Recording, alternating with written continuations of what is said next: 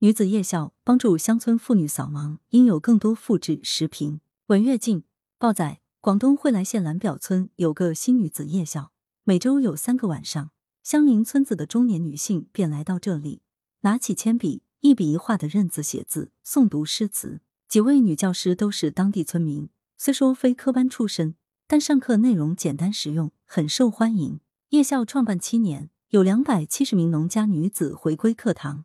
此报道揭示了一个被社会忽略的群体——乡村不识字女性。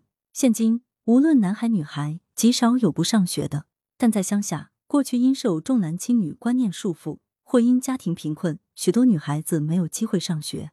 她们在现代社会吃尽没文化的苦头，智能手机不会用，外出认不得公交站牌，到银行连字都不会签。许多人甚至不懂普通话，进城就成了哑巴。不识字女性在总人口中虽占比不高。但也并非小数目。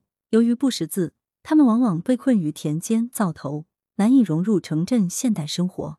蓝表村不识字的妇女有幸遇到位好姐妹吴丽珠。这位十四岁就辍学外出打工的女子，为改变家乡，依然返村办起图书馆和女子夜校。多年来，在公益机构和村民的捐助下，夜校以低成本运作，顽强生存下来。为方便农家，夜校不仅有课堂教学。还把教学内容录成视频，让学员在家也可跟着上课。在这里，许多女子学会了写名字，学会听或说普通话，出门办事也变得自信起来。或许在常人看来，识字、说普通话这都算不得什么，但对这些农家女子来说，却为改变家庭生活提供了巨大帮助。只是这样的夜校还太少，满足不了农村渴望摘掉文盲帽女性的需求。如何让女子夜校在更多地方复制？应引起相关各方的重视。